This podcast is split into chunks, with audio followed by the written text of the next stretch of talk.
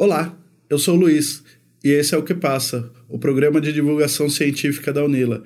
Eu estou aqui com o Jackson e hoje a gente vai conversar com o professor Clóvis Briguente sobre a Cosmovisão Guarani. Bom dia, professor. Se apresenta para a gente, por favor. Bom dia, Luiz. Bom dia. Eu sou professor de História, trabalho com, com a temática da história indígena e atuo com povos indígenas já há algumas décadas, desde a da minha juventude.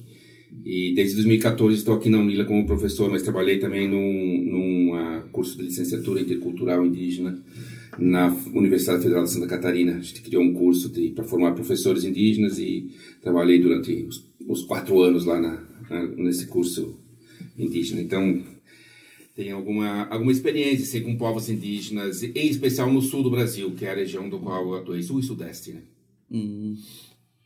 Professor, para começar a nossa conversa, é, eu queria saber: é, existe uma diferenciação entre cosmovisão e religião? O que, que é uma coisa, o que, que é outra? Uhum. Bom, é, é, a cosmovisão, ela, ela é a, a ordem do mundo dos povos, ou seja, como os povos, as sociedades, né, inclusive a nossa também, concebe o mundo, né? o todo, né? É, aquelas teorias do mundo, né? a gente pode chamar assim. É, já a religião é uma parte dessa teoria, né? é aquela que vai explicar o sagrado, né? a relação do humano com aquilo que a gente chama de sagrado. Aí depois tem a mitologia, que é a parte, digamos, que vai é, é, explicar a, as filosofias. Então, para algumas sociedades, isso você consegue fazer uma distinção muito nítida, muito clara, né? Da ordem das coisas, né? Aqui é religião, aqui é mito, aqui é história, em especial as sociedades ocidentais, né? Aquilo que a gente convencionou chamar de sociedades ocidentais, da qual a gente faz parte, né? Para muitos povos indígenas, essas, essas separações não estão nítidas, né? Não, não se consegue separar exatamente o que é uma, uma, uma cosmologia, digamos, o, o, o, todo das partes, porque elas são todas imbricadas, mito, religião, história, estão todas conectadas, né? Então é mais difícil fazer essa, essa distinção, essa separação é, de maneira de maneira assim racional, é, é, organizar metodologicamente cada uma das partes. Mas sim, a, a, cosmologia né, é o todo, e aí a religião e os mitos a, né, são as partes que vão compor essa, essa cosmologia. É, professor, o professor citou aí a cosmovisão ocidental. É, qual que é a, o que, que difere a cosmovisão ocidental da indígena? É, é, há muitas diferenças, né?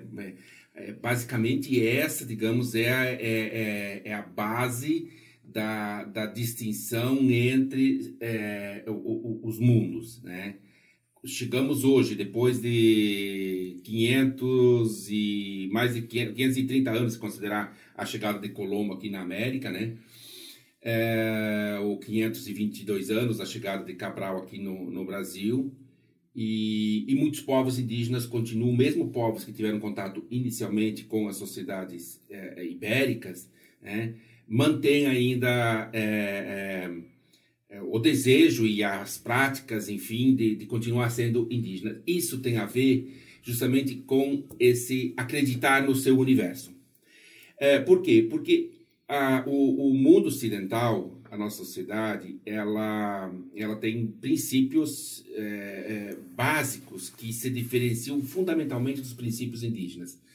Então, quando a gente vai olhar assim uma cultura indígena, a gente olha para os é, estereótipos, para os fenótipos. Ah, esse é mais indígena, esse é menos indígena. Se ele tem um olho puxado, você tem um cabelo liso, você tem, você não tem barba, né?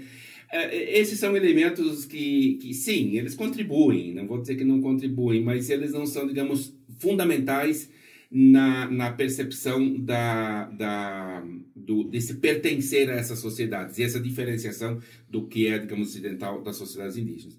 Vamos, vamos pensar é, alguns, alguns elementos, né? É, primeiro, é importante a gente considerar que, quando a gente fala em povos indígenas, estamos falando de sociedades, né? São na América Latina são mais de 800 povos, ou sociedades, como queiram, né? Ou grupos étnicos também, como a gente costuma, costuma eu prefiro povos ou, ou, ou, ou sociedades, né? A, a, a, definição dessa, desses, desses grupos. É, então, essa, essa ampla diversidade. Cada uma delas tem um, um, formas próprias de, de, de, de, se relacionar, né? Tem concepções próprias, tem suas cosmologias próprias, suas filosofias, suas religiões próprias, né? Então, isso é importante. Mas tem algo em comum também, né? É, como também ocidentais, né? Os povos é, é, latinos, né, tem uma forma de se organizar, a nossa língua semelhante ao espanhol, semelhante ao, ao francês, italiano, já os germânicos, né, o inglês, o, o holandês, o, o, né, o alemão, tal, eles têm outras formas também, mas todos fazemos parte desse, dessa concepção de mundo, dessa cosmologia ocidental, né. Assim também a gente pode genericamente olhar para os povos indígenas. E aí iniciamos então com algumas, algumas extensões. O, o, uma delas é, é a, essa tolerância ou aceitação da diversidade. Né? O nosso mundo ocidental ele não tolera a diversidade.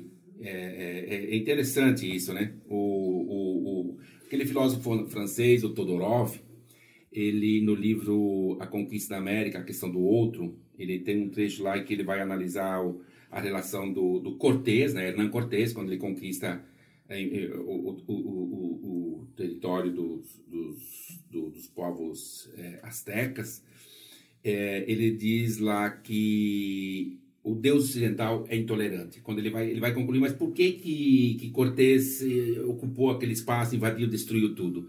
Ele diz, olha, não tem muito jeito o, a, o Deus, ou seja, essa cosmologia ocidental é intolerante, ela não aceita outro. Inclusive nosso, né, a concepção que nós temos de Deus também, né, Deus único, Deus que é, é o único, é o verdadeiro, e, enfim, é o onipresente, onisciente, enfim. Eu, eu, então, os povos, no geral, os povos indígenas, têm uma diversidade de, de, de, de deuses, né? Eles têm um, um conjunto de, de, de figuras, digamos, divinas que se complementam, que se relacionam, né? É, na, da mesma forma, a, a, língua, nós temos uma dificuldade em aceitar outras línguas. E isso está também nos nossos mitos de origem. Nós ocidentais temos essa dificuldade. A gente encontra lá no, no, livro de Gênesis, por exemplo, né, que é um dos nossos mitos, embora a gente não, não aceite muito, porque a, a, nossa concepção é que nós temos história, não temos mito, né? Mas temos sim nossos mitos lá, Gênesis 11, né? que vai falar da, da Torre de Babel, ele vai dizer, olha, o, o, o que, que é a diversidade linguística para os ocidentais? A diversidade linguística para os ocidentais é um castigo divino. Deus castigou. O povo queria fazer uma torre para chegar ao céu, e, e aí Deus chegou e castigou eles e disse: Olha, vamos falar línguas para não se entender. Então, a nossa utopia, por exemplo, é a unicidade de línguas. Para esses povos, não. Né? Inclusive, nos mitos deles de origem também tem isso. O, o, o antropólogo francês, o Levi Strauss, ele, ele vai falar dessa ideologia bipartite dos povos ameríndios. E ele mostra que para esses povos, a, a, e de maneira geral, assim, também, como estou falando agora, assim, bastante genérico, né? Cada, cada, cada povo tem uma forma própria, você vai encontrar os mitos específicos, né? Mas, de maneira geral, essa, essa ideologia bipartite dos povos ameríndios, de Levi Strauss, ele vai dizer que esses povos têm, é, no, no, no, mito de origem desses povos, é, é, é, no geral são, são, são dualidades. Alguns são gêmeos, outros não, em que eles é, é, são os construtores do mundo. E, e, nessa construção do mundo, é, são, são, são, gêmeos distintos, eles não são iguais. Eles conflitam o tempo todo, disputam e tal, mas um não elimina o outro. Um precisa do outro para poder sobreviver. Então, a, a, possibilidade da existência da diferença está na sua base, na sua origem. Né? Um precisa do outro para sobreviver. A sociedade ocidental, nesse aspecto, não. Ela tende a eliminar o outro, ou seja, a integrar o outro, eliminar, seja físico ou culturalmente, né? o outro no seu, no seu universo. Né? Então, essa é uma, uma grande diferença. Uma outra relação com o meio, né? o meio ambiente. É, nós temos um, um, um para os povos indígenas, por exemplo, e aí a gente pode tomar também praticamente todos eles, né? a natureza é uma natureza humana. né? A natureza ela não é um objeto, né? A natureza ela ela faz ela está dentro da criação, inclusive no mito guarani da criação, a natureza surge junto com os humanos. A, a onça no início é, uma, é, um, é um humano também, o papagaio é um humano, enfim, são, os animais todos são, são humanos também. Depois eles vão se diferenciar. Mas então eles estão numa, numa horizontalidade de relações, né? Humanos e, e, não há uma hierarquia. O humano é superior à natureza, né? Hum. Então não é que os povos são preservacionistas que cuidam da natureza. Não, não é, não é esse o conceito. É, é, é, é um conceito de que a natureza é parte do mundo humano. O mundo humano é parte da natureza. Né? É uma complementariedade aí, uma relação, como eu falei, horizontal muito diferente da nossa, né, da nossa ocidental, né? Também, a gente volta aos nossos mitos de origem, né? A gente também vai encontrar lá nos nossos mitos de criação. É, é curioso, porque o nosso mito de criação também volta lá ao Gênesis, né, da, da, da Bíblia, né? E não a Bíblia como algo, um, um, um, um, ato de fé, mas como um ato histórico, né? Tomando, tomando o nosso mito de criação lá. É, quando Deus cria, e o, o em, em, sete dias, né, toda aquela, aquela história lá do nosso mito de origem. E aí ele diz o que para os humanos? Crescei, multiplicai, vos enchei a terra, sujeitai os animais, as plantas, enfim. Ou seja, Deus criou a natureza para nós. Hum. Então, nós não temos problema algum em é, tirar a, a mata para fazer plantio e tal. Os povos indígenas têm problema. Eles precisam pedir licença para fazer isso. Né? Licença para quem? Para as divindades, para os espíritos da natureza e tal. Não é que eles não vão tirar a mata para fazer os plantios, vão também fazer isso. Mas, é, é, e vão tirar dentro de um, de um equilíbrio, que, no, no, no, né? que é um outro elemento, que já vou falar dele, que é a não acumulação.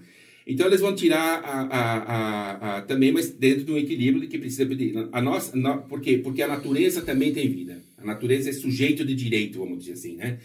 Para nós não. Para nós a gente não, não tem problema nenhum, não tem, não, não, não, não, não gera é, problema de consciência a gente poluir os rios, poluir a água, destruir, porque é, Deus fez para nós usar e usufruir da melhor forma possível. Podemos usar à vontade. A gente cuida, claro, porque se a gente não cuidar, enfim, não vamos ter água. É, se a gente não tiver um parque para ter um, digamos, a produção de oxigênio, nós vamos padecer. Né? Se não cuidar da terra, a gente também vai padecer. Mas por quê? Porque nós vamos padecer. Não é porque a terra é sujeita de direito ela precisa. Então, esse também é um outro elemento importante dessa, dessa é, é, é, diferenciação entre as cosmologias indígenas e essas é, ocidentais. É, professor, você estava falando da criação do mundo. Eu, o povo indígena, né, ele também acreditava, igual o nosso, de um Deus criou tudo. Como que é essa origem para eles? Como que foi? Então, cada povo tem um jeito né, de, de, de, interpretar essa criação. E aí a gente entra em elementos bem específicos de cada povo. Tem alguns, por exemplo, o povo Caingangue, o, o humano surge do centro da Terra. Né? do Guarani já é o mito dos gêmeos, em que o, o, há, um, há um criador, né? Que ele, ele gera uma mulher, daí a mulher dá luz a filhos. Então depende muito de cada povo, como cada povo tem, é, entende essa, que é a parte bem específica, né? Da, da, da, do, da criação. No geral, é, é, é essa, essa criação inicial a, a, a, o humano e divindade são muito imbricados, estão muito juntos, né? É, é, digamos assim, não é aquele Deus separado do, do, dos humanos. Depois há, vai, vai acontecer a separação, né? mas inicialmente não há essa, é, essa separação entre, entre humanos e divindades. É, agora, é claro, aí precisa entrar em, em, detalhes de cada, de cada sociedade. E aí nós temos, como eu falei, uma diversidade de povos, né? Então, teria que é, é, é buscar em cada um deles a, as explicações, né? É, professor, o senhor falou que são vários povos, mas aí o senhor estava falando da cosmovisão deles e eu notei que tinha similaridades, por exemplo, com, com o hinduísmo, com com filosofias orientais. E aí eu queria entender, existe uma infinidade de povos aqui, né? né? Mas a, existem similaridades na, na cosmovisão indígena no, no território como um todo, na, na América do Sul como um todo, assim? Existe uma similaridade? Por exemplo, o senhor falou que a, a Terra é um... A natureza é um ser de direito, é um ser de direito, né? E aí, essa, essa visão de que a natureza é um ser de direito é um consenso entre todos os povos? É, talvez seria é, pretensioso demais eu falar aqui de todos os povos, porque é, evidentemente do, eu não conheço, Da né? grande maioria. Mas sim, sim, é um, é um elemento comum aos povos, aos povos aqui da América. E a gente percebe isso pela relação que eles estabeleceram ao longo da história com, com o meio, né? Então é possível, onde, onde, né, onde você vai buscar os referenciais para compreender isso? Vai buscar esses referenciais ao longo da história, da, da, de como eles... E, e também dos povos atuais, né? E, então, sim, é possível dizer que esse é um elemento comum aos povos aqui da América. Uhum. É, outro elemento comum dos povos aqui da América é, é o princípio, por exemplo, da, da não acumulação, né? Porque é, esse princípio da não acumulação de bens, né? É, é, a, a, não acumulação de bens ele tem a ver com, com o conceito ocidental do progresso, do desenvolvimento, né? o nosso conceito de bem-estar, é, é, é, nosso conceito de evolução, né?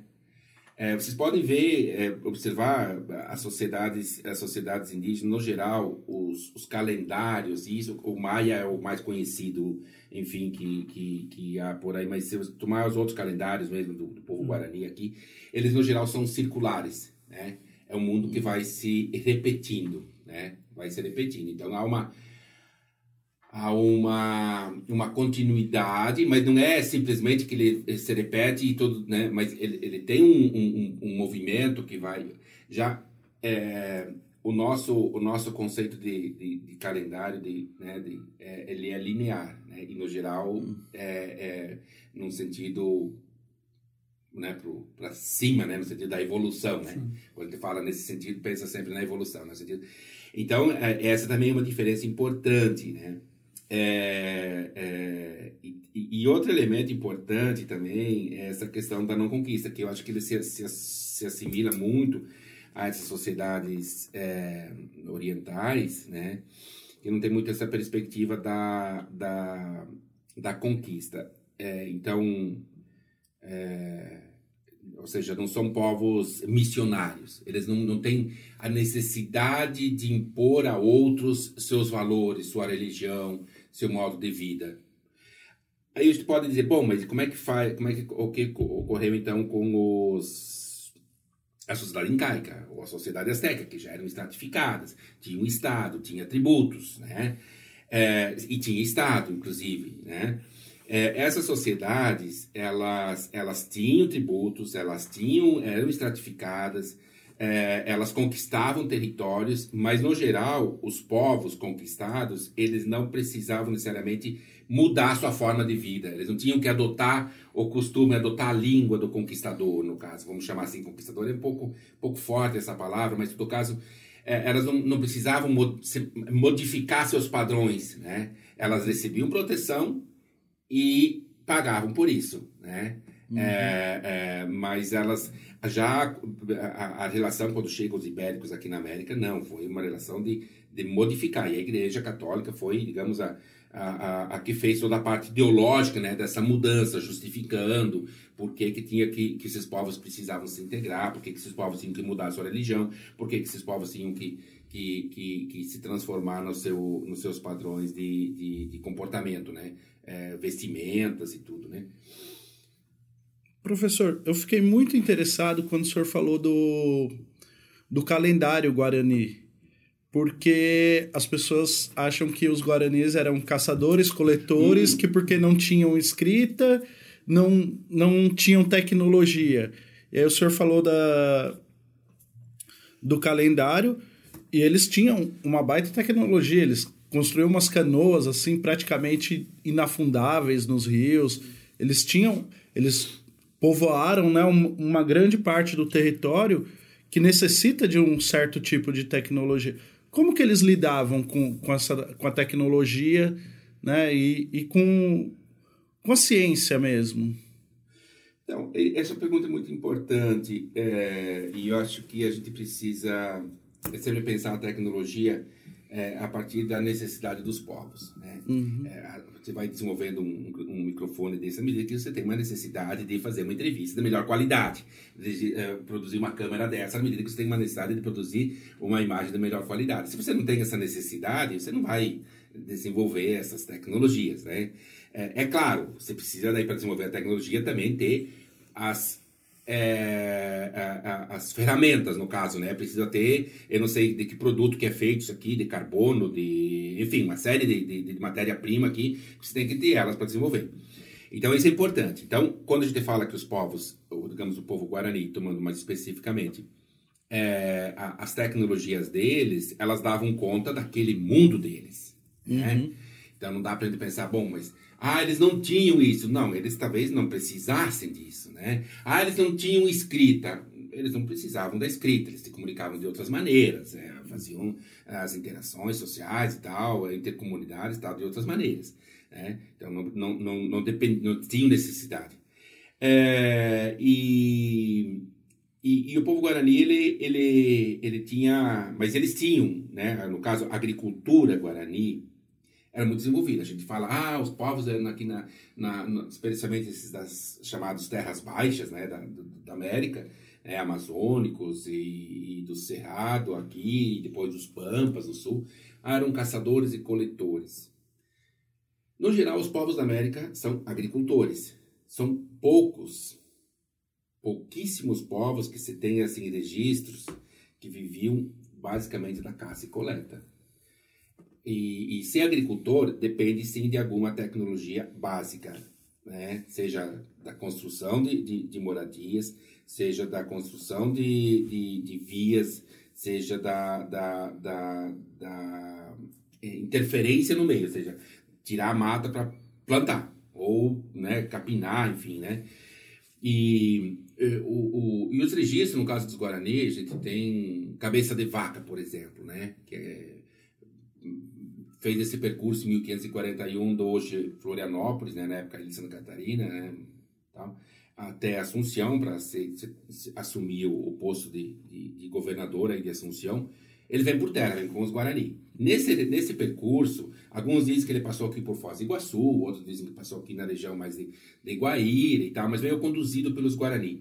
Nesse percurso, ele vai relatando a quantidade e a diversidade de produtos que existiam nessas aldeias. Né? Produtos cultivados pelos Guarani, de animais domesticados pelos Guarani, né? e aí ele vai sempre fazendo essa comparação com o que, o, que havia na Europa, né? Porque, claro, a referência dele era, era o mundo europeu, então ele vai trazendo as referências de lá. E, e, e, e isso é curioso, porque o, mesmo com essas, a gente pode dizer, essas tecnologias rudimentares, os Guarani produziam é, até em quantidade é, é, é, em quantidade e em diversidade bastante grande. Eles estavam em uma comitiva de mais de 200 pessoas e eles chegavam nas aldeias, se alimentavam nas aldeias, como os Guarani ofereciam. Ele falou até que numa, numa determinada época chegaram a passar mal de tanto que comeram, enfim, né? Então, é, é, os Guarani conseguiam produzir. Aí é curioso, mas eles não produziam em excesso, porque eles não tinham o princípio da acumulação, né? Uhum.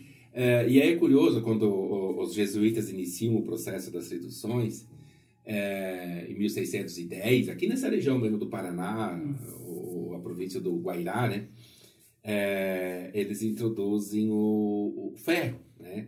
Os guaranis já conheciam pelos colonos, mas os jesuítas, é, é eles tinham até uma das estratégias, das estratégias deles de atrair os guaranis era oferecer é, é, ferramentas, né?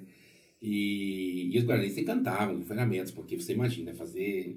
Porque o ferro é, é mais difícil de, de, de, de, Eles usavam a, a pedra né, para cortar, mas a pedra não tem a mesma é, eficiência né, do ferro. Né? Quando chega o ferro, eles se encantam com o ferro. Então, eles. Nossa, e aí os jesuítas dizem: olha se eu tivesse mais 200 machado aqui, eu atraria mais umas 200 famílias para minha redução tal, e, e, e, e pedem também para trazer mais, mais ferramentas para atrair os Guarani. E, mas só que os padres se desencantam logo em seguida, porque se, se o, o, o Guarani fazia, por exemplo, um hectare de lavoura, né, com machado de, de pedra, com machado de ferro, o padre imaginou, bom, machado vai demorar, demorar uma semana, então ele vai demorar agora, uma, em uma semana ele vai fazer 5 hectares, né? Só comparando assim, né? Não, o Guarani continuava fazendo aquele, aquela mesma quantidade, fazia a mesma hectare e ficava mais tempo à toa, né? Ou seja, no ócio, né? Isso irritava os padres, porque eles não entendiam, mas como assim? Por que não vai produzir mais? Agora é mais fácil de produzir, né?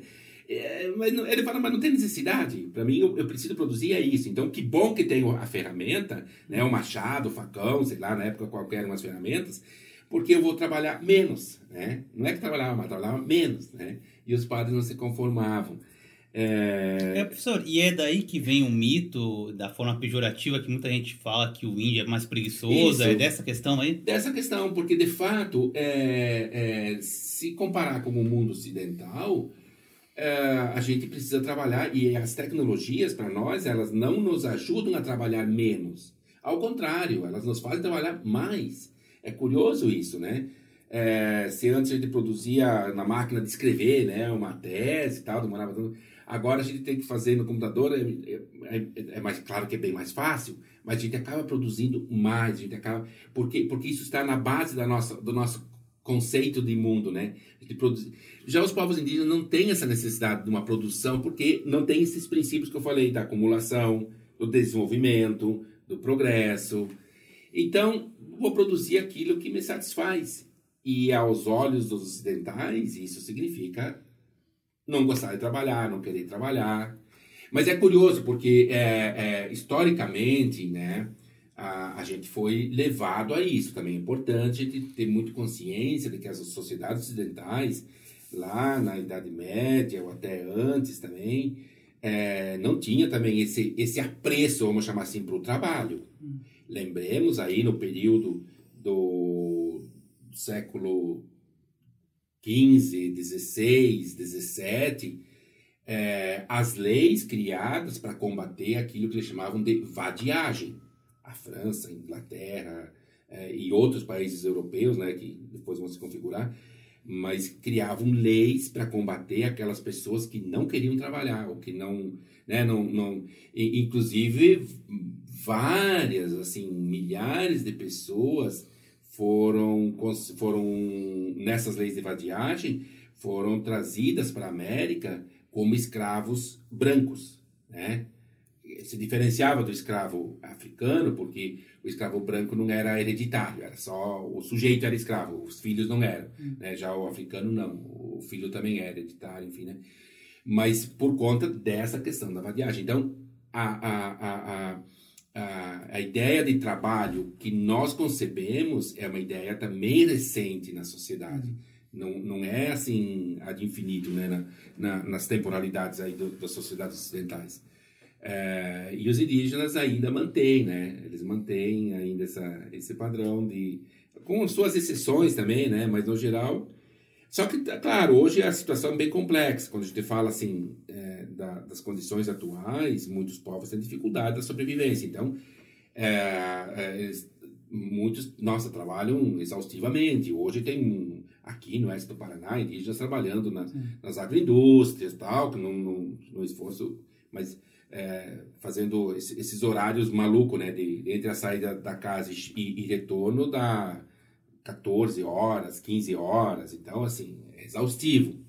Mas, digamos, como princípio é esse, né? O princípio é trabalhar menos, né? É, é valorizar as relações, valorizar o ócio, valorizar a, vi a vivência, Sim. né? É, são povos que vivem o, o, o cotidiano. Nós vivemos para o futuro, né? A nossa utopia é pensar o futuro. Quero trabalhar para depois estar bem quando eu envelhecer. Eu quero trabalhar para é, conseguir isso, conseguir isso, conseguir isso esses povos, no geral, eles querem é a vivência, né? Não tem essa, esse desejo de um futuro. É, isso é curioso, isso traz elementos, inclusive, para pensar a própria universidade, né? A presença indígena na universidade, que eu acho que é bacana isso. Nós, agora, esse, esse mês de agosto, estão para chegar os mais 65 indígenas que foram aprovados no, última, no último processo seletivo. E isso traz também um, um enorme desafio para a gente pensar isso, né? é, e, e, também perceber o quanto esses, esses nossos estudantes que estão agora ingressando, eles é, é, é ainda, digamos, carregam né, é, é, e tem na sua base de formação essa vivência da, de, de, um, de um outro tipo de relação de trabalho. Porque isso implica também pensar assim, não, a universidade é muito exigente nessa dimensão de, de pensar o futuro, né?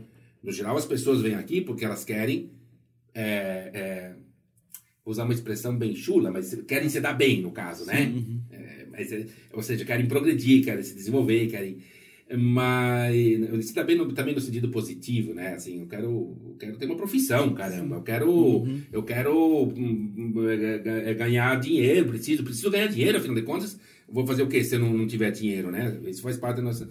Então, eu preciso entender um pouco também da ideia desses nossos estudantes indígenas, o quanto eles têm isso também como elemento, ou se eles vêm para a universidade só mais para buscar um conhecimento, faz, né? mas não tem isso como um elemento, porque isso implica também, né? compreender isso, implica também saber o quanto eles vão se empenhar em cada disciplina, em poder dar conta daquelas aquela carga de, de, de horas, aquela carga de textos, aquela carga de, de conhecimentos, né?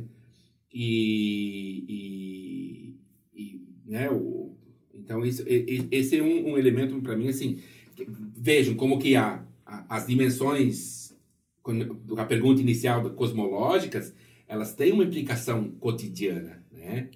Elas trazem elementos para os cotidianos, e isso é importante, né? Importante a gente observar. É, professor, e essas sociedades né, indígenas que o senhor está falando, ela existiu uma hierarquia social ou era todo mundo igual? Ou elas acreditavam que ela nasceu daquele jeito, ela ia morrer daquele jeito?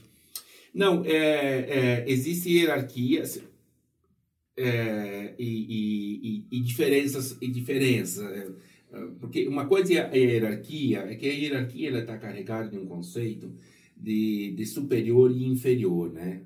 Quando fala hierarquia então geralmente um chefe um né? é, nas sociedades vamos tomando a sociedade guarani. O que que a sociedade guarani ela ela tinha de, de, de, de hierarquia no caso né a liderança maior de uma, de uma, da sociedade guarani era, era o, aquilo que a gente chama de, de, de, de xamã, né? o líder religioso. Né? É, esse era o, o, principal, o principal chefe do, do, do grupo. A, a, essa, essa nova função de cacique, que a gente conhece hoje, que os Guarani conhecem hoje, e que foi também utilizada nas reduções, o cacique, o, o, o cabildo, né, tinha nas reduções, que era ocupado pelos Guarani, e são cargos é, do mundo colonial.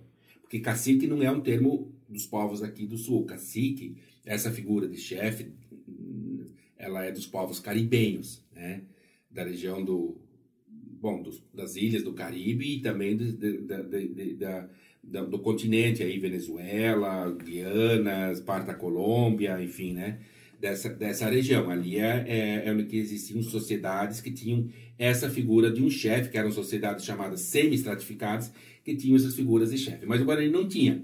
O Guarani tinha o, o, o, o líder religioso, o xamã, né? Que cada povo, tem, cada grupo Guarani tem um nome diferente para tratá-los, mas a gente na antropologia usa esse, esse conceito aí, xamã, né? Como, como genérico. É, e esse e esse xamã, ele, o poder dele é muito curioso, porque ele, ele não tem um poder de, de mando. O poder dele é o poder da palavra.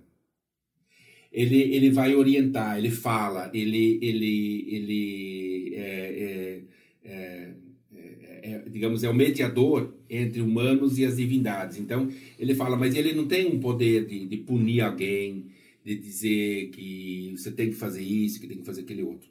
Tem outras figuras, é, é os, os chondaros dentro das comunidades, que eram aquelas, aquelas figuras então que faziam esse, também esse, esse controle da, da, da, da, da organização social. Mas basicamente era isso, não tinha muitas, não tinha uma pirâmide, né? E mesmo a figura, digamos, do, do cacique não era um status, é, porque ele, ele é, é, isso não dava a ele poderes maiores, como eu falei, porque era também algo que, que ele, é, é, ele ia desenvolver ao longo da vida. E o Guarani tem uma coisa importante para compreender também essa, essa dimensão, que é assim, a criança quando nasce, ela não vem com nome. É, a criança quando nasce, ela, ela, é, ela ainda não tá, não é ainda digamos, um, um humano completo. Ela vai se tornar na medida em que ela recebe o nome. E o nome ela vai receber quando ela consegue ficar em pé. Porque o espírito, que é a própria palavra, ela precisa ser revelada. Então, no rito né, que eles chamam de Nhemongarai, que é o, o rito do batismo, mal traduzindo, né, batismo para nós, é, é, quando o xamã então faz o rito e descobre então é, é, qual espírito que se assentou nessa criança. Mas a criança tem que estar, tá, ela já tem que estar tá pelo menos com 11, 12 meses, aí depende, né? Essa faixa de idade para ficar em pé, porque é quando o espírito consegue se assentar. E isso tem a ver também com a, a forma do Guarani falar, falar sempre em pé, são, eles não gostam de falar sentados, enfim, porque a, a, em pé o espírito consegue. Tá, mas então, isso sobre a criança ainda. O, o, então, o nome não é um chamamento, o nome é aquilo que ela é. Né? Se ela, e aí ela pode receber um nome que vai levar ela a ser um, um, um xamã, né? Então ela vai se preparar para ser xamã ao longo da vida. Tem aqueles que vão ser, enfim, é, outra, outras funções, só, algum que vai fazer só, só sabe fazer remédio, outros que vão ser os cuidadores da comunidade, outros que vão ser, enfim, as diferentes funções elas são dadas então nesse processo da revelação do nome né, no batismo. Acontece também ao longo do, do, do, do transcurso né, da, da pessoa de da pessoa hum, enfim romper com aquele com aquele espírito que se assentou nela né? Seja por um comportamento é, seja por um conflito ou dificuldade de, de seguir aquele um, um desejo de não seguir aquela aquela orientação então ele pode alterar o nome então isso também é comum você conhecer uma pessoa com nome Verá depois é, daqui uns tempos você vai encontrar, ah, não, não é mais Verai, tá Taindu, né? Mas aí também muda o nome em português, uhum. né? Uhum. Muda em português. É, conheço vários, vários que deram nomes. Ah, professor, o senhor falou que a, a sociedade ela não era hierarquizada. Mas é, aí o senhor falou que tinham os responsáveis pelo, pelos pelos remédios, Isso. pelos alimentos. Como que era organizada essa sociedade guarani, esses povos aqui do sul? Porque pra gente o senso comum é que eles não tinham organização e chegou os jesuítas aqui ah. e colocaram eles na redução. É, mas existia uma sociedade totalmente organizada, porque existiam grupos gigantescos de, de, de povos aqui, né? E o Guarani é curiosíssimo, o Guarani é curiosíssimo, porque o Guarani é, é aquele antropólogo francês, o Pierre Clastres, vai estudou o Guarani aqui na região, na região Paraguai, mas enfim, aqui na nossa fronteira aqui, né? E ele, e ele vai chega à conclusão que os Guarani eram uma sociedade contra o Estado.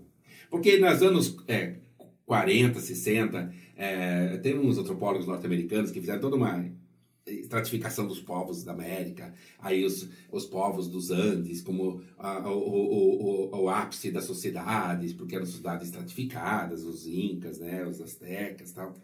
É, a, o, depois os Caribe, então, como uma segunda classe, segunda classe porque era uma sociedade semi-estratificadas. Depois aí os, os, as tribos e os bandos, né? Era mais ou menos assim que eles tinham feito essas classificações. E aí o Pierre faz esse estudo é, entre os Guarani, ele vai demonstrar que, que não era verdadeira essa, essa história, porque ele fala, olha, nem toda a sociedade desejava o Estado, né? o Estado como, digamos, o ápice do desenvolvimento das sociedades, né? Uhum. É, ele falou, o Guarani é uma sociedade contra o Estado. Em que sentido que ela é contra o Estado? É uma sociedade que rejeita a centralidade.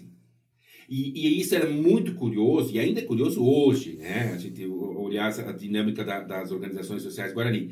Mas tomando esses primeiros é, é, aventureiros, viajantes, enfim, colonos que se, se comunicaram com os Guarani e deixaram seus registros, como mencionei antes, o, o Cabeça de Vaca, Smidel e, e vários outros, é, eles, eles observam que desde o litoral até Assunção, toda essa região aqui do. É, é, os Guarani, eles, eles falam que era um, igual, era o mesmo povo, era uma, eles não vão usar a expressão povo na época, né? Uhum. Mas era uma mesma sociedade, falava uma única língua e tal, né? E, e, esse, e, esse, e, e essa unicidade, ela não se dava com um governo centralizado. ela se dava com as comunidades autônomas. Então, o padrão de língua, da organização social, da, do costume era semelhante em todas elas, é, para não dizer iguais, mas semelhante em todas elas, sem uma centralidade. Então eles conseguiam manter isso através justamente da dimensão espiritual, da dimensão da palavra, né? A palavra é, que, que, que era proferida pelo, pelos, pelos xamãs, né? É, e hoje ele se mantém da mesma forma. É, claro, hoje já tem, enfim, a, a, relação de contato foi muito, muito violenta, né? E ela segue sendo. Mas esse padrão continua. O Guarani ele rejeita a ideia de uma centralidade de poder. O poder não não não está num, num, num, num, num chefe. O poder está na coletividade. É, é, isso é, é, muito interessante. Precisava talvez mais estudos sobre isso para a gente, inclusive, é, buscar inspirações aí para a gente pensar ah, essas nossas sociedades ocidental. Embora é difícil, né, porque nossas cosmologias são, são diferentes, precisava romper com vários elementos. Mas é interessante, muito interessante isso. É muito, muito bacana pensar como uma sociedade como os Guarani. E olha, não era uma sociedade pequena. Os Guarani, no período colonial, o próprio Cluster, esse antropólogo francês, ele vai falar em, em cerca de 2 milhões de pessoas. 2 milhões de pessoas para um período de 1500 era gente pra caramba. Maior que a população portuguesa, né? É, ocupavam desde, desde Assunção é, até o litoral, Bueno, até a região hoje né, aqui Prata, né, que Buenos Aires, essa região aqui, o, o delta aqui do, do, do Prata, litoral atlântico, ocupado é, professor, é, e como que era a relação dos guaranis com os outros povos? Porque eu imagino que, por exemplo, tem o caminho do Peabiru que ia até o Isso. Peru. Então, havia pelo menos uma, uma relação de, de, conhe, de conhecer os outros povos, de, de se relacionar. Como que era essa relação com os outros povos? É, é, é, então, isso é importante. Né? O, a América aqui era um, emaranhado de povos que se comunicavam e, e tinham seus caminhos, tinham suas trocas, tinham suas, né, e seus conflitos também, porque eram sociedades humanas sujeitas a todos os, os, os, os, os desafios aí das sociedades humanas. É, a, assim, é, a controvérsia sobre os Guarani. Há pesquisadores que dizem que os Guarani eram conquistadores, que os Guarani é, expansionistas, no caso, né? E, de fato, se a gente vai tomar o, o, o, surgimento, né? A partir, a partir dos elementos arqueológicos, é possível construir um padrão, assim, né? Tem, tem alguns estudos que já estão publicados sobre isso, que eles mostram um padrão de, de mobilidade dessa população, que eles saem daqui da, dessa região aqui chamada Alto Paraná, né? Que abarca o oeste do Paraná, Alto Paraná no Paraguai, Missões na Argentina e tal. É, eles surgem aqui 2.500, 3.000 anos atrás e daqui eles vão se espalhando, né? Grandes migrações. É, o auge dessas migrações foi aí no período de 900 anos antes do presente, né? uns 400 anos antes da chegada dos europeus. Alguns pesquisadores dizem que eles iam ocupando e expulsando os outros, os outros grupos. Outros dizem que não, que eles iam ocupando espaços é, é, que não estavam é, ocupados, habitados, que já tinha sido habitado por outros povos. E isso é possível pela arqueologia, em partes, né, compreender a, a ocupação, porque você vai encontrar sítios arqueológicos com datações anteriores da, do, dos sítios arqueológicos Guarani. Então, os Guarani chegaram depois. Né? Agora, o que aconteceu? O, esses outros povos foram expulsos, foram incorporados? Esse é o debate que, que não tem consenso. Né? É, também no período colonial, aí nos primeiros anos da conquista, os Guarani tentaram estabelecer uma relação com os espanhóis, segundo alguns, porque eles tinham, tinham conflitos com os povos chaqueños, né? em, em especial para o norte de, de, de, do rio Paraguai.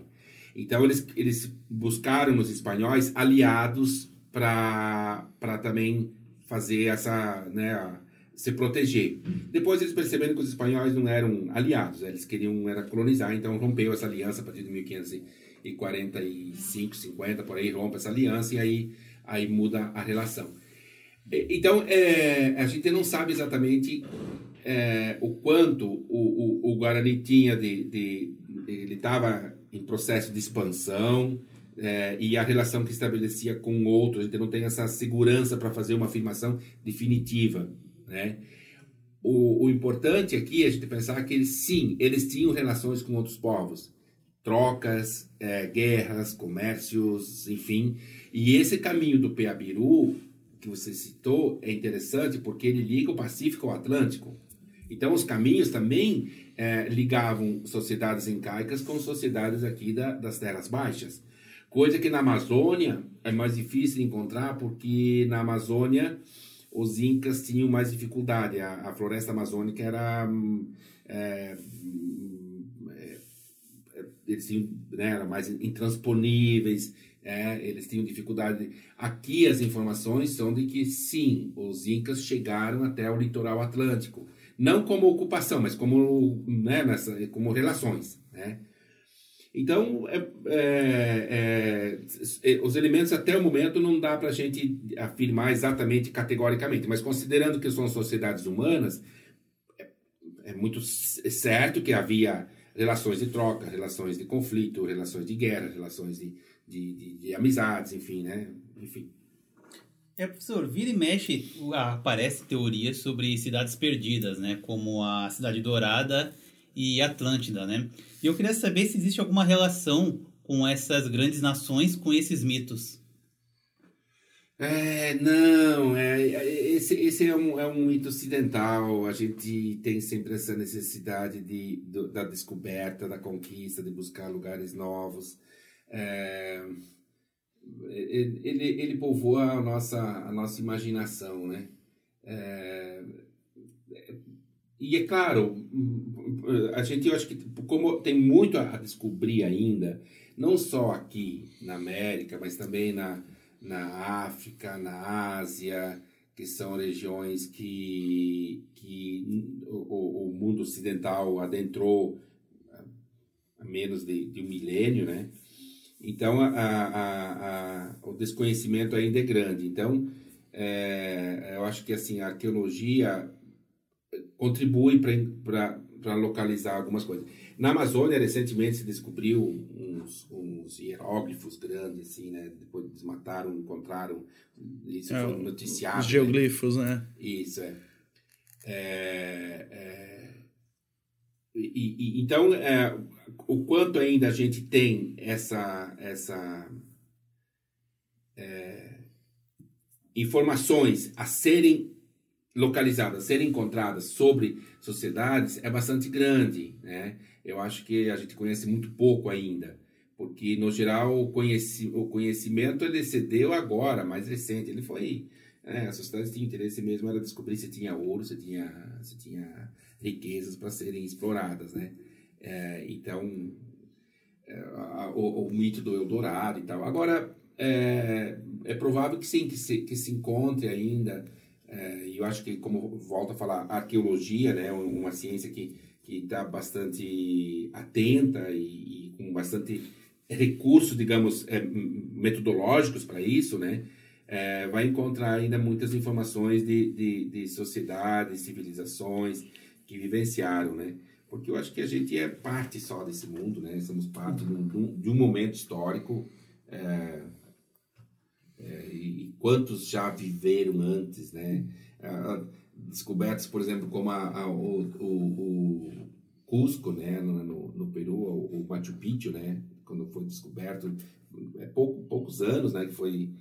Agora, é, esse tipo de, de, de cidade, assim, é mais difícil encontrar, porque, enfim, é, já foi bastante ocupado. Eu acho que o que vamos encontrar, sim, são a, a partir de elementos arqueológicos. Vamos encontrar ainda informações de sociedades, de, de populações que habitaram. Aqui no sul, por exemplo, tem uns estudos fantásticos sobre os Caingangue. É, os Caingangue, nome contemporâneo dos povos que a arqueologia chama os G do Sul, do tronco linguístico macro G, né? Então, os G do Sul, é, que são cidades também, é porque os Caingangue faziam faziam é, casas subterrâneas por causa do frio né? Então, na região do Planalto Sul, aqui, Santa Catarina, Rio Grande do Sul, Paraná, então eles faziam casas subterrâneas. Cavavam, faziam teto tal. E, e, e, toda uma intercomunicação entre essas casas, aí no Planalto Catarinense, uma equipe de arqueólogos tava, ficou, tá, tá ainda trabalhando lá. E, e, encontram, inclusive, cidades formadas por, essa, por esse conjunto de, de casas, né?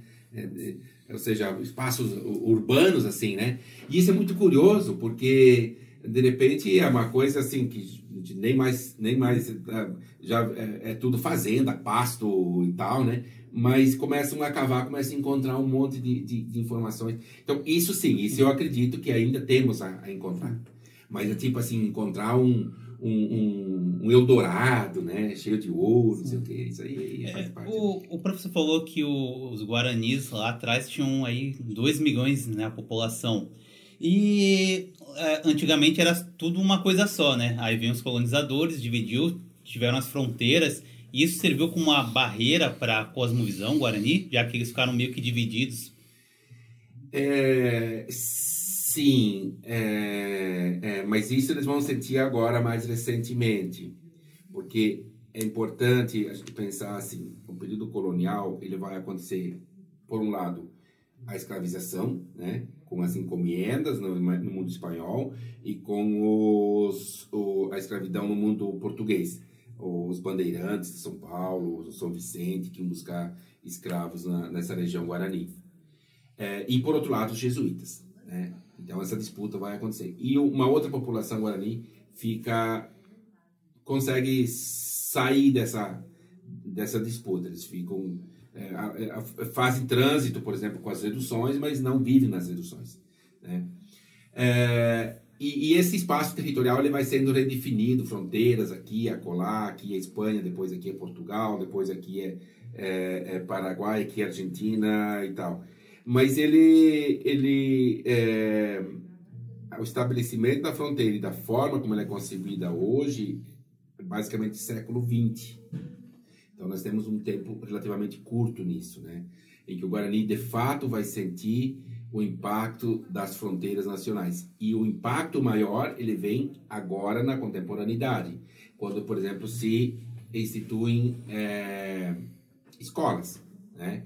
Porque a escola na Argentina, a escola aqui no Brasil, a escola aqui no Paraguai, embora sejam escolas para indígenas, para Guarani, elas não vão seguir o padrão Guarani elas vão seguir o padrão nacional.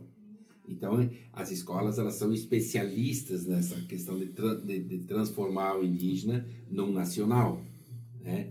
E por mais que tenha legislação escolar indígena, que tenha é, é, legislações e regramentos né, que determinam que a escola deve ser específica e diferenciada, mas a escola é ela é muito nacionalista, né?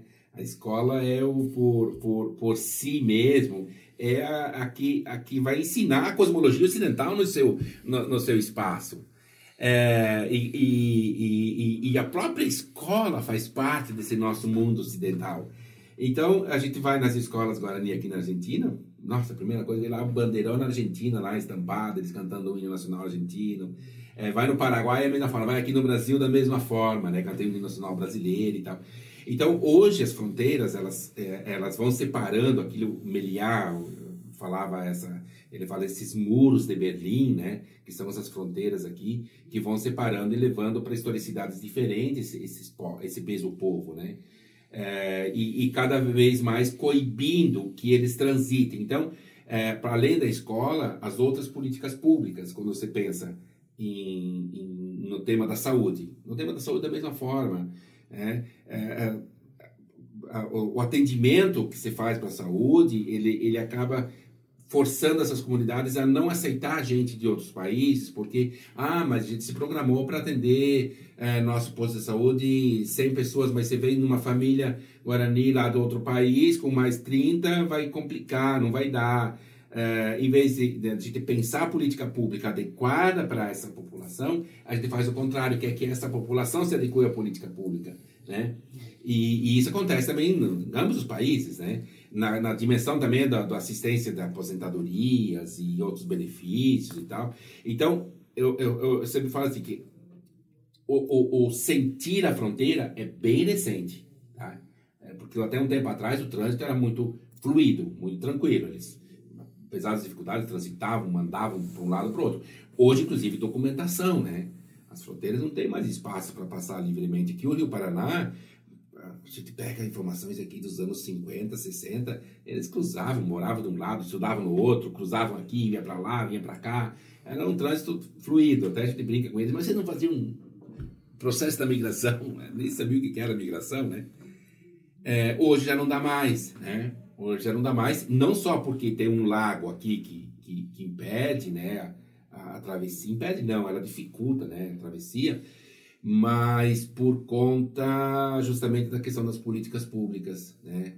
Porque aí a, a liderança do local, ela se sente coagida pelas políticas públicas a aceitar livremente a presença de outros, né? Então as pessoas já vão se retraindo, né? É, como se sentem incomodadas, acabam não fazendo, né? Ah, você for para lá, vai ser um problema, então é melhor não fazer, né? Ou não é bem acolhida, também então é melhor não fazer.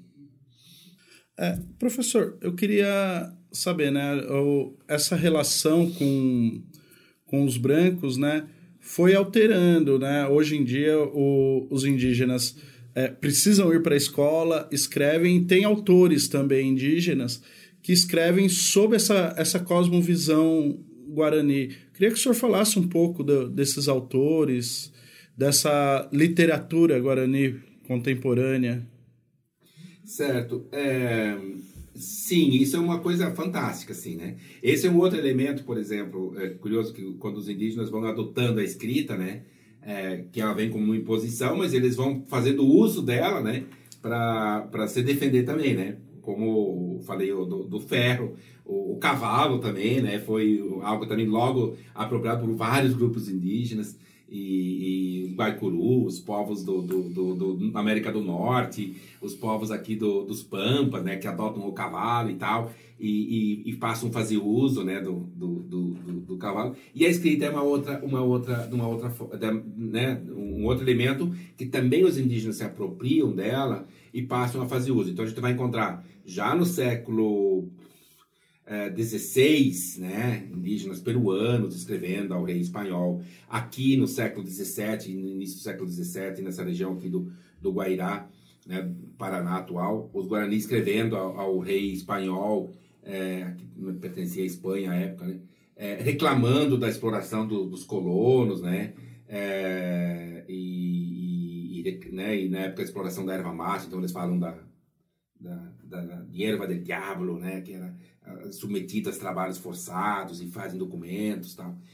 É, então eles, eles manejam a escrita, né? E hoje, atualmente, eu acho que nas últimas décadas vem surgindo uma, uma quantidade assim de de, de, de autores de, diferentes povos, né? É, a gente, claro, tem um conhecimento maior, Ailton Krenak, né, que escreve super bem, ele tem uma, uma literatura muito fantástica, assim, né? É, falar sobre sistema da cosmologias, o Daniel Munduruku, né, o outro, outro eh, pesquisador indígena que filósofo, né, que também trabalha esses temas e, e, eles têm essa interlocução muito muito interessante com a sociedade ocidental, né? Porque eles falam de uma forma que também a gente vai compreender muito facilmente, né? É, eles, digamos, têm essa habilidade de, de dessa comunicação. Mas para além deles, é, também tem tem autores, por exemplo, do próprio, próprio povo guarani, tem vários é, é, é escritos ou o, lá em São Paulo tem o Timóteo Popiguá, por exemplo, que, que já produziu também é, obras é, de, de e, e, Santa Catarina também tem, tem é, é Guarani que escreveram também já. E tem também, mas no caso Guarani, grande parte deles escrevem para suas escolas, né? Porque como tem uma, uma carência de material didático, então, ultimamente, essa literatura, digamos, indígena, tirando esses principais autores, né, como citei, a maioria deles escreve voltados para as próprias comunidades, voltados para as próprias escolas. O que é muito bom, né? É muito bom porque é, é, é, substituir, digamos, esse material didático. Em vez de falar da, sei lá, da história do Brasil, vai falar da história do povo, né? É importante também conhecer a história do Brasil, claro, mas é, é, é, é como eles não tinham história do povo, então vão poder contar partes ou todo, né? Os próprios mitos sendo transformados em, em material didático. Mas também a gente tem uma outra, um outro tipo de escrita que é a escrita acadêmica, né? Que é muito interessante. É, são vários já indígenas, e isso a gente vai ter agora nos anos 2010 para cá. Antes a gente tinha um ou outro, por exemplo, o, o, o Gerson Baniwa, né? do povo Baniwa lá do Amazonas, que hoje é professor na Federal da, é, da UNB. É, é, ele tem vários escritos, mas ele tem um escrito acadêmico, né? É, diferente do, do, do, do Daniel Munduruku, do Ailton Krenak. É, e, e agora, então, esse, ele vem de uma geração lá dos anos, início dos anos 2000, dos anos 90 e 2000. E agora nós temos já uma outra geração, que é essa geração que está nas universidades, que está produzindo. E aí, assim, de diferentes povos, diferentes regiões, diferentes universidades, é, é, essa produção de teses, dissertações, né? livros ainda poucos, né? Livros ainda fica mais restrito, talvez a alguns poucos, como falei, esses principais esses dois, dois escritores e, e livros para as escolas, mas esses trabalhos acadêmicos, há uma quantidade, inclusive esse é objeto do meu, do meu pós-doutorado, que vou começar agora em agosto. Uhum. Eu vou tomar, algum, especialmente programas de pós-graduação, e vou analisar essas escritas indígenas, o quanto a, a o tema da, da, das cosmosvisões indígenas, vamos chamar assim, do, do povo específico, digamos, um Caiová, né, que escreveu, fez a, a tese dele lá na, na UERJ, no Rio de Janeiro, ou um que fez lá na UNB, ou uma que fez aqui na Unila, tem uma Caiová que fez o, o mestrado dela aqui na Unila, uma Guarani aqui fez o mestrado aqui na Unila, uma Guarani aqui do oeste do Paraná. É, o quanto esses escritos também estão é, sendo né, nesses escritos estão presentes essas cosmologias do, do, do, dos seus povos, né? Hum. Então isso é um pouco objeto do, desse meu estudo, mas tem uma quantidade enorme assim e, e, enorme, eu falo exageradamente porque se a gente comparar com uma década atrás não tinha, né? Uhum. Agora, é claro, tem ainda uma, uma demanda bastante grande, porque é uma demanda que estava reprimida, os indígenas não estavam presentes na academia. Né? Os indígenas não estavam na, na, nas universidades, agora que estão chegando, né? E ainda essa escrita, ela está é, é, sendo modificada, porque inicialmente eles foram obrigados a se adaptar ao sistema da universidade. Agora que eles estão tentando pensar outras formas de, de produzir esse, esses trabalhos acadêmicos, com, com metodologias específicas, com outras formas, que, que não essa mesma forma nossa, né, mais racional. Então vamos ver, vamos ver o que, o que sai, mas eu estou bastante otimista com isso. Eu acho que tem um potencial bastante importante aí para os próximos para as próximas gerações aí. É, o senhor conseguiu é, identificar as áreas que, que, que eles mais se interessam? Porque assim, eu imagino que a cosmovisão, eu estou criando aqui um, tô imaginando uma coisa que eu quero ver se a minha imaginação se, se perpetua. A cosmovisão deles, né, tá muito vai levar muito o que eles vão estudar. Eu queria saber se o senhor consegue quantificar, por exemplo, ah, hum. os, esses escritos acadêmicos são mais das áreas é, de ciências exatas, mais de ciências humanas, ou a gente vai mais para a saúde. Eu queria. Consegue quantificar isso? Quantificar não, mas dá para a gente ter já uma, uma, uma noção básica, assim, né? Do, das pesquisas. Aí eu fiz, eu fiz por, por conta do meu projeto, assim, né? Uhum. Não, não, não, consegui ainda. Vou desenvolver agora, né? É, mas o que, o. Então, ciências humanas, basicamente, assim. É, todos, né? É raro você encontrar o de ciências exatas são pouquíssimos. Etnomatemática tem alguma coisa, mas eu acho que pouco. É, e aí se destaca é, na área da antropologia, né? Grande, grande parcela de indígenas estudando, fazendo mestrados, doutorados na antropologia. É, na área da educação, né? É, em especial por conta dessa demanda toda da educação escolar, enfim, né? do ensino superior. Então, são, são áreas bastante procuradas. E na saúde, um pouco menos. Na história, quase não tenho. Me surpreendi esses dias que encontrei um, um, um, um Caiová que fez o mestrado dele em História. Eu falei, nossa, História, é raro encontrar, eu sou historiador, então a gente fica sempre atento, né? Alguém às vezes pergunta, ah, não tem um indígena que fez mestrado e doutorado em História? Quase não encontro. Encontrei um esses dias, então, um Guarani Caiová que fez o mestrado em História na UNB. É, tem também alguns geógrafos, mas no geral é educação e antropologia. São as duas áreas que, uhum. que no momento, né, estão em, em bastante em evidência. É, o senhor citou a etnomatemática. O programa anterior a gente entrevistou o professor Zaqueu. E aí eu perguntei para ele a questão da, das bases matemáticas, né? Que a gente usa base 10, aí algumas, alguns povos usam base 3, outros base 5. E aí eu lembrei da, daquilo que o senhor falou bem no começo, né? A, os povos desenvolvem a tecnologia para dar conta de uma necessidade. E aí eu estava pensando, né, que esse, essa, eles desenvolveram os sistemas matemáticos para resolver um problema ali.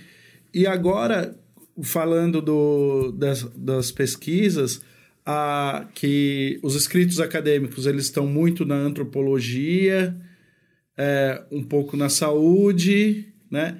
Então, é, leva a gente a crer que esses são os grandes problemas dos é. povos indígenas hoje em dia: educação, saúde e a compreensão. E a compreensão, se compreender, compreender como... a relação.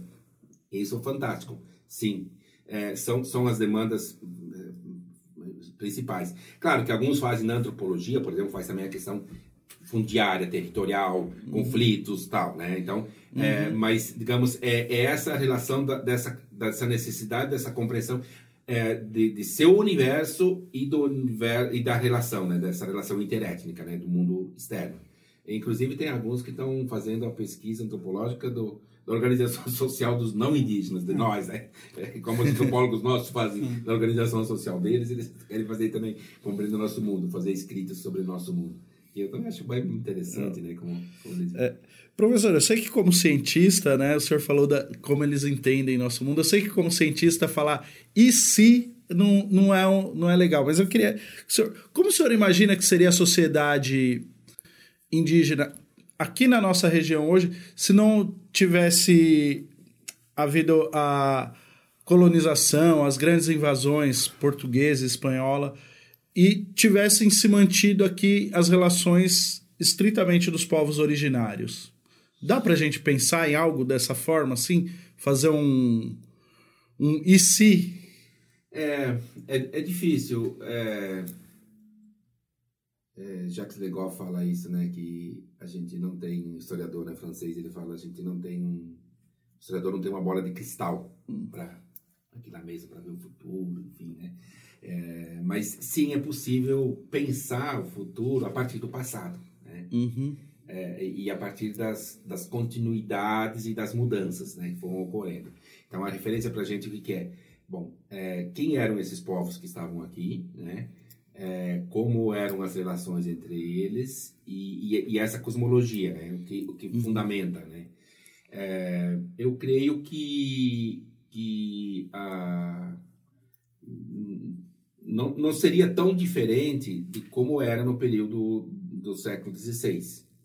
É, tendo a imaginar que é, a, a, a, a, manutenção daquele sistema de vida teria, teria permanecido. É claro, eu acho que assim aquelas sociedades mais estratificadas, essas provavelmente não iam se manter que é muito difícil, né? Pensar nessas sociedades estratificadas como é, organizadas com o Estado, os Incas, os Aztecas e tal, porque é, como, como eles não tinham um poder de imposição, né? É, é, os rompimentos iam acontecer com mais facilidade. Então, essas, essas iriam, talvez, provavelmente, iam ter mudança muito mais profunda. Agora, essas outras sociedades aqui das Terras Baixas, aqui do, do Cone Sul, eu acho que as mudanças iam ser pouquíssimas né? Porque essa necessidade de mudança, né, que a gente se coloca sempre como algo positivo, né, de, de, de, de, é, é, evolução positivada e tal, ela é parte da sociedade ocidental. Então, se esse pensamento não tivesse chegado, é, é curioso, a gente conversa aqui, por exemplo, trabalho com história oral aqui na, na região, né? Então gente conversa com com pessoas da região, né? Mesmo tomando escritos, não precisa nem conversar, basta você tomar escritos aqui da, das regiões, né? As pessoas falam assim: nossa, antigamente era ruim, quando a gente chegou aqui nessa região, qualquer região do Brasil, quando chegamos nessa região aqui, era ruim, não tinha estrada, não tinha asfalto, não tinha, não tinha nada. É, era só mato, só bicho, maior perigo e tal. Nossa, muito ruim, muito ruim, sofreram muito. Nossos pioneiros, né? Essa palavra pioneiro. Nossos pioneiros sofreram muito e tal, né? Agora não. Agora estamos bem, tem luz elétrica, tem facilidade em carro, tem não sei o que, não sei o que, não sei o que, não sei o que. Quando a gente conversa com os indígenas da mesma região, eles vão dizer, nossa, naquela época era bom. Naquela época tinha tudo. Naquela época tinha fartura de alimento, naquela época tinha fartura de, de, de, de, de caça, tinha, plantava, produzia muito bem, não tinha problema de terra, não tinha, é, tinha uma mata linda, tinha animais, tinha tudo. Agora não tem mais nada, agora acabou, né? É, é, então você percebe né, que mesmo nessa, nesse, nesse transcurso aí de, de 500 anos de, de relações, a tendência desses povos é remeter a um, um, um ideal de vida a um passado, né? Não estão buscando um futuro. Né? Quando eles desejam uma demarcação de terra e, e essa vivência, embora a, a dificuldade concreta é, é, é, outra, mas o, o, o que eles estão buscando é uma vivência é, é que remete a um passado, né? e não projetando para um futuro. Né? É, ou, ou, seja, é, eles querem reconstruir um modo de vida perdido, né? Vamos, vamos, dizer assim. Perdido não, talvez seja muito forte essa coisa de, de, perdido. Mas um modo de vida que, que já não é mais possível nesse momento por conta das condições. Então, não, nós queremos terra para poder continuar vivendo o nosso costume, né? Essa é a, é a, é a regra, essa é a tendência, né? É, e é curioso porque é, os indígenas, de maneira geral, eles não não têm é, na sua na sua é, cosmologia, vamos usar de novo essa palavra, é, a, a intenção, a ideia de, um, de, se, de uma separação é, ou de uma eliminação dos não indígenas, né? É, por exemplo, Espanha e Portugal aí no, no século XVIII, é, perdão, no século XVI, eles expulsaram os mouros que estavam lá há 800 anos ocupando a Península Ibérica, botaram para correr, né? É, porque aquele era território do, do, dos ibéricos. É, aqui na América, esse pensamento não, não existe entre os indígenas. Ao contrário, o que a gente escuta, por exemplo, no caso dos Guarani, eles falam assim: não, é, o, o mundo foi criado para todos, todos os humanos. Então não há exclusão. Para os não indígenas, Deus fez o mundo, é, os campos, fez os lugares que não tem mata, né? Esse é pro, pro Juruá, como os guaranis chamam a gente, né? Os não indígenas, né? Os Juruá. Esse é para o Juruá. Para nós é o lugar de mata, né? Então, onde tem ainda mata preservada, onde tem ainda, esse é do Guarani, né? Onde não tem é do branco. Então eles não vão querer terras que tá tudo desmatado, não, eles querem as terras que estão com mato, que tenha condições de voltar à mata, né? Então isso é curioso, porque não é um, não é um mundo exclusivo, como eu falei inicialmente, né? É uma sociedade que, que aceita a diversidade, né? Que aceita a pluralidade, diferente né, da, da nossa, né? É, professor, a gente gostaria de agradecer a sua participação e esperamos mais uma vez bater um papo aí sobre a cultura guarani numa próxima oportunidade. Perfeito, vamos conversar sim, vamos conversar na, quem sabe depois de terminar meu estudo aí do, do pós-doc, aí vou voltar aqui e falar sobre o que eu descobri nas escritas indígenas, como é que está conectado com as cosmologias e etc. Eu que agradeço a oportunidade. Obrigado. Obrigado, professor. E para você que está assistindo até agora né, o, o vídeo, é, não esquece de deixar o seu gostei. Se quiser ver mais vídeos, tem uma playlist só com os episódios do que passa. E se inscreva no canal e até a próxima.